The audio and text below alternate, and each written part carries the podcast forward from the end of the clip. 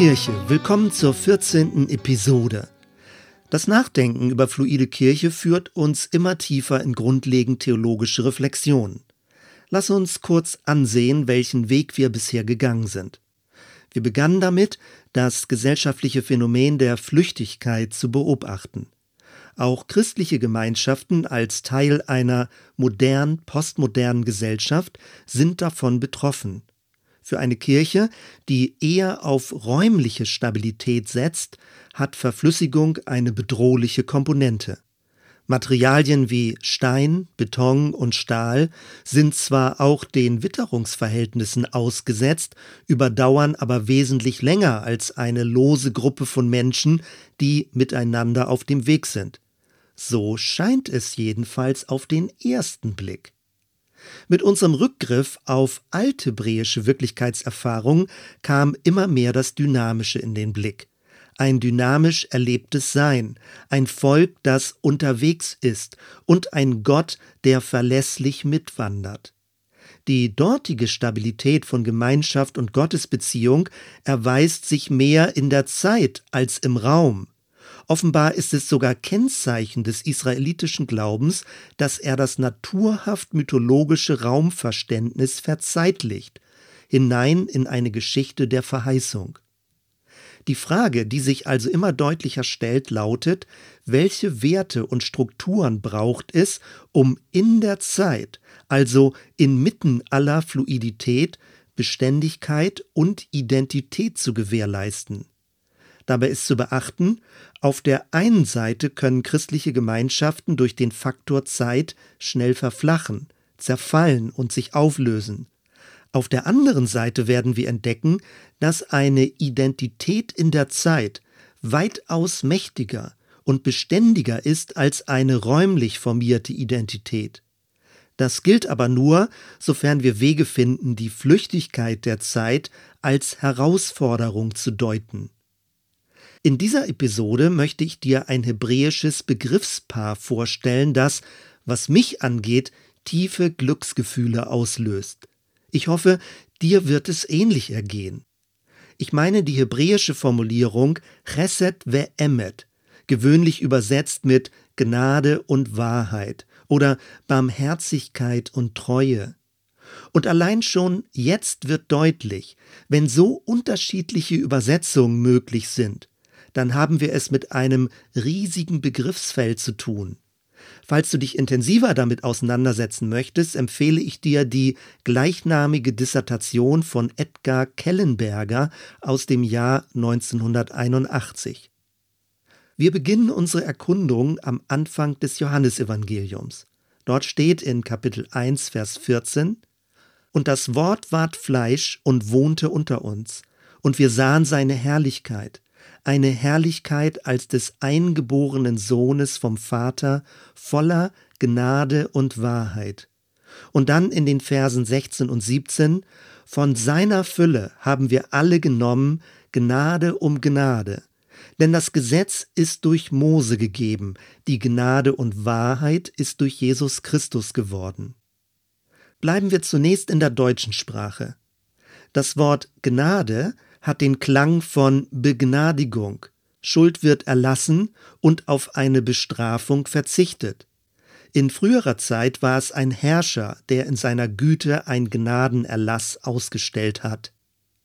Der Begriff Wahrheit hat den Klang von Richtigkeit.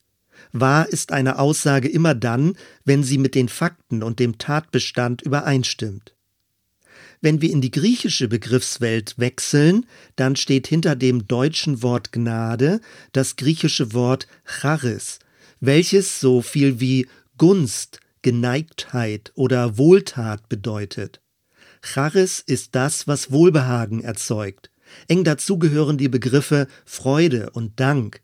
Interessant ist, dass im Neuen Testament Charis mit Fülle, Größe, Reichtum, Wachsen und Überfließen kombiniert wird.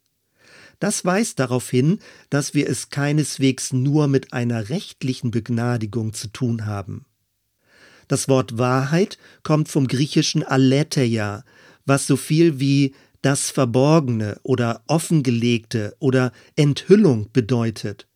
Wahrheit bedeutet also, dass der Schleier des Seins gelüftet wird und die Wirklichkeit klar vor Augen steht. Wahrheit ist ein Klarsehen. Sowohl im Deutschen als auch im Griechischen schwingt bei dem Begriff Gnade ein Gefälle mit. Entweder wird jemand aus einer Position der Macht heraus begnadigt oder aus der Fülle des Reichtums heraus begünstigt. In Verlängerung dazu stoßen wir dabei auch häufig auf das Wort Barmherzigkeit. Der Begriff Wahrheit ist in beiden Sprachen eher sachorientiert. Im Deutschen hat Wahrheit einen Klang von rechtlicher Korrektheit. Im Griechischen betont er eher die klare Erkenntnis der Welt. Diese Sachorientierung führt dazu, dass man Gefahr läuft, über Wahrheit nur philosophisch distanziert nachzudenken oder sie in dogmatische Bekenntnisse zu gießen.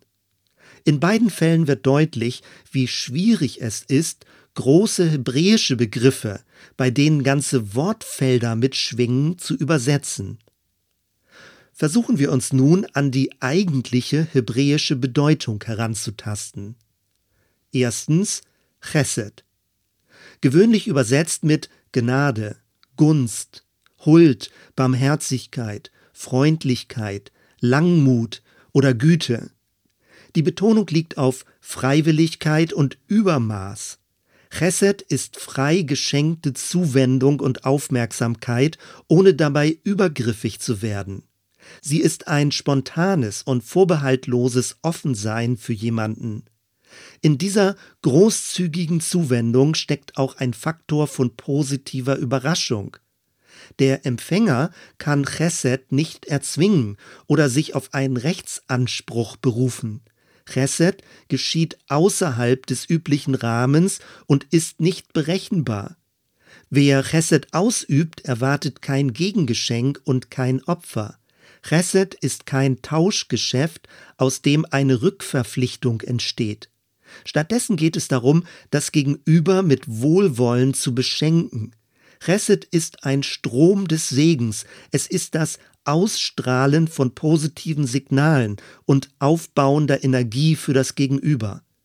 Chesed geschieht nicht in einem Gefälle von oben nach unten, sondern ist Ausdruck von Freundschaft und Verbundenheit. Chesed ist wie ein wärmendes Gewächshaus, das Blumen zur Entfaltung bringt.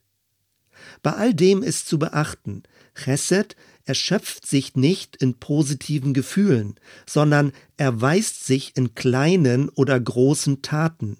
Chesed-Taten bestehen im Anfang, im ersten Schritt tun. Es sind keine bloßen Reaktionen. Wer Chesed ausübt, geht von sich aus aktiv auf jemanden zu. Es sind Handlungen der Offenheit. Interessant ist, dass Chesed sowohl von Gott als von Menschen ausgesagt werden kann. Bei Menschen ist es allerdings so, dass ihre Chesed schnell verflacht und verkümmert. Gottes Chesed dagegen überdauert auch schwere Zeiten und schließt bedingungslose Vergebung von Schuld mit ein. Auf dieser Grundlage kann auch menschliche Gemeinschaft wiederhergestellt werden. Bleiben wir noch kurz beim Begriff Chesed. Für mich ist etwas Spezielles besonders interessant. Auf der einen Seite lässt sich Chesed als aktive Offenheit verstehen. Auf der anderen Seite wird dieser Begriff mit Fülle kombiniert. Ist das nicht ein Widerspruch? Was ist eine erfüllte Offenheit? Wenn wir es mit völlige Offenheit übersetzen, geht das Geheimnisvolle verloren.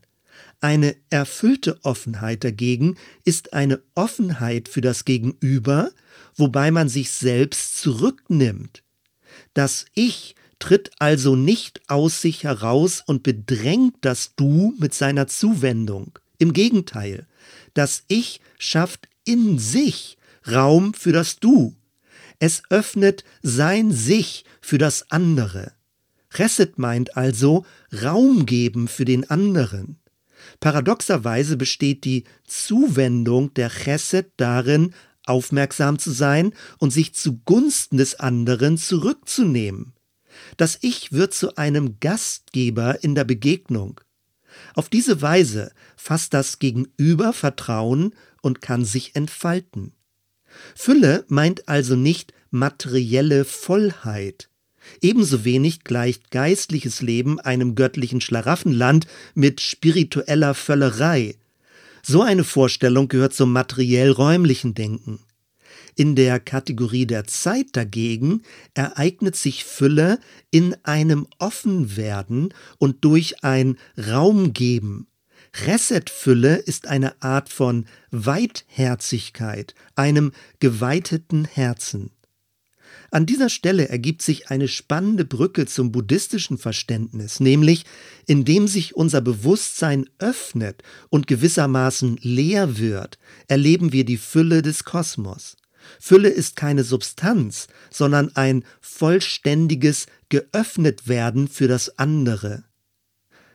Zweitens Emmet. Betrachten wir den Begriff zunächst, wenn er für sich allein steht.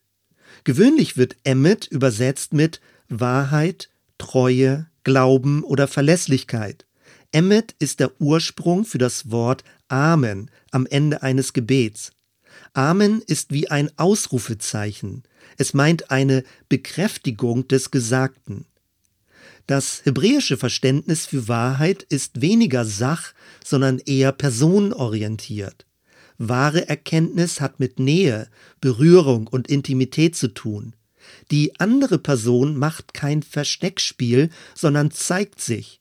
Hier ist die Brücke zum griechischen Begriff Aletheia als Unverhülltheit. Im Raum der Wahrheit gibt es keine Masken. Menschen erkennen sich als Mitmenschen. Wahrheit ist Wahrhaftigkeit. In die Kategorie der Zeit übertragen ist Wahrheit Treue. Wahre Beziehungen sind verlässliche Beziehungen. Sie erweisen sich auch in Krisen als tragfähig. Der hebräische Begriff Emmet betont darüber hinaus auch Zielgerichtetheit. Emmet ist also nicht einfach nur Stabilität, sondern Durchhaltevermögen in Hinblick auf ein Ziel. Emmet strahlt eine Atmosphäre von Unermüdlichkeit und Konsequenz aus. Ähnlich wie bei Chesed kann auch der Begriff Emmet sowohl für Gott als auch für Menschen verwendet werden. Einer menschlichen Emmet geht schnell die Puste aus. Die Begeisterung von Menschen hält nicht lange an. Gottes Emmet dagegen setzt sich gegenüber allen Widerständen durch. Seine Absichten werden sich erfüllen. Seine Wege sind wahr und führen nicht in die Irre.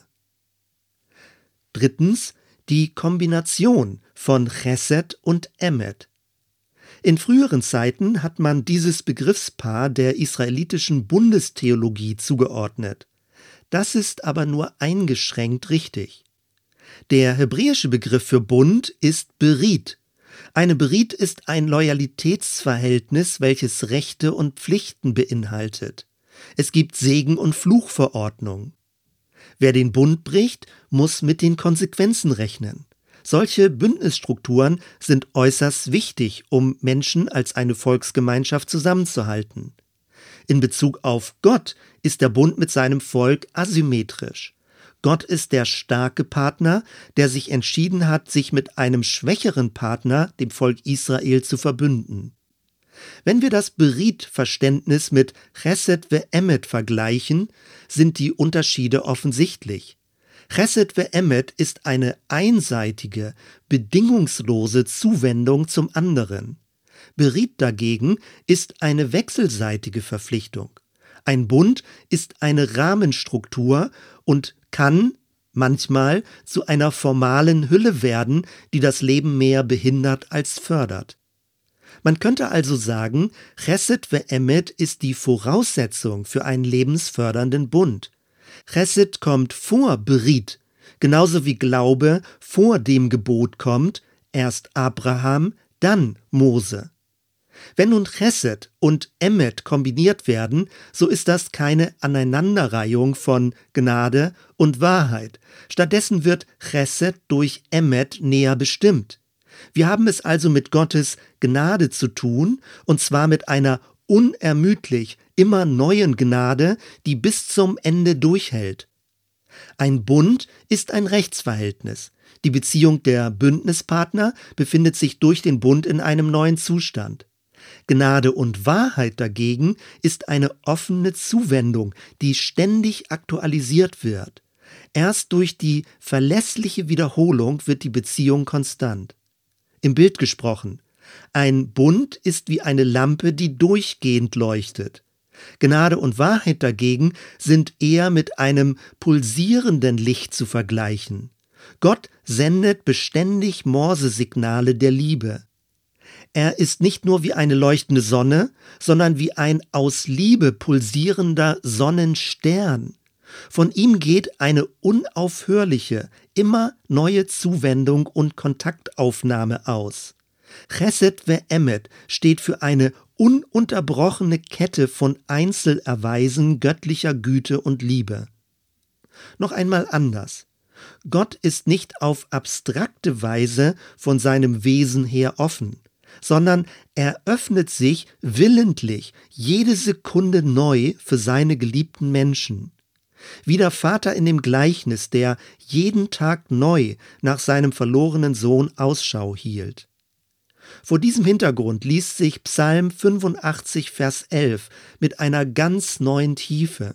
Dort steht als prophetischer Ausblick, Chesed und Emmet werden sich begegnen, Gerechtigkeit, hebräisch Sedakah, und Frieden, hebräisch Shalom, werden sich küssen. Viertens. Kommen wir zurück zu Jesus und den Versen aus dem Johannesevangelium. Johannes schreibt, durch Mose kam das Gesetz, durch Jesus kam Gnade und Wahrheit. Zu beachten ist, dass die Gnade nicht als Kontrast oder Überbietung des Gesetzes dargestellt wird. So passt es auch zu unseren Beobachtungen, dass wir Chesed ve'emet bereits im Alten Testament finden. Die Aussage des Neuen Testaments lautet also nicht, dass erst mit Jesus Gnade und Wahrheit kamen, sondern dass Jesus Gnade und Wahrheit in Fülle verkörpert. Er ist der fleischgewordene Chesed ve'emet Gottes. Alles also, was wir weiter oben über die Begriffe gesagt haben, trifft unmittelbar auf Jesus zu.